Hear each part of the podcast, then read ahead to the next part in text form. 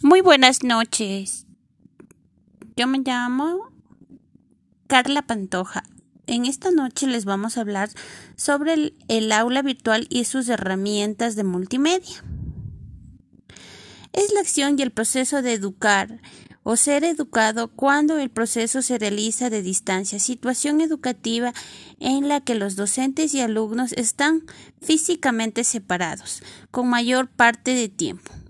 Pero esto vale de cualquier modo, ya que va a permitir una conexión y una interrelación entre profesor y alumno.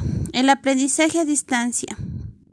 Learning la escuela del docente controla la educación a distancia para el aprendizaje y las responsabilidades del estudiante. El estudiante es responsable de obtener conocimientos y comprensión y aplicación a través de su proceso educativo y autoaprendizaje.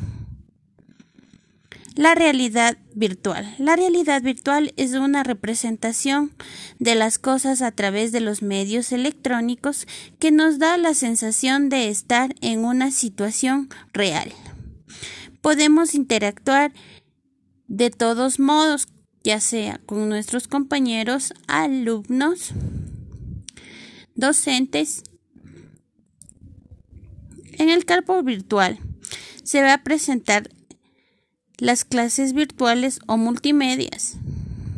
Este término se emplea para designar todo tipo de productos informáticos llamados multimedia, productos de información que al utilizar los recursos de textos e imágenes se implican relacionando con términos, ya sean educativos o profesionales.